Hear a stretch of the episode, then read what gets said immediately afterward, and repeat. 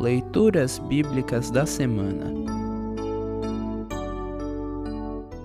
O trecho da epístola para o terceiro domingo no Advento está registrado em Tiago 5, 7 a 11. Para compreender melhor este trecho, ouça esta breve introdução.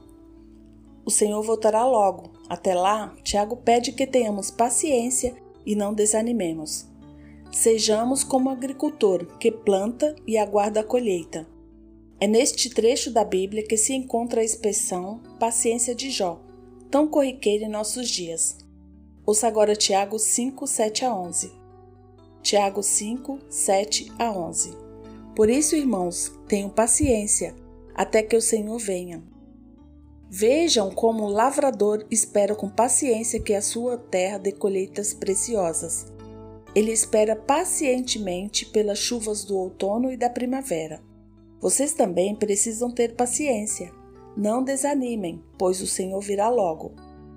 Irmãos, não se queixem uns dos outros para não serem julgados por Deus.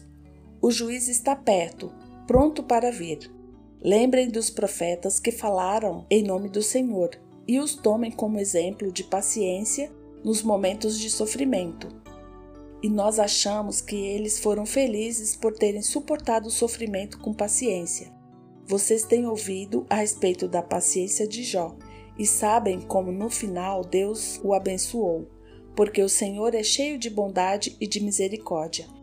Assim termina o trecho da epístola para esta semana.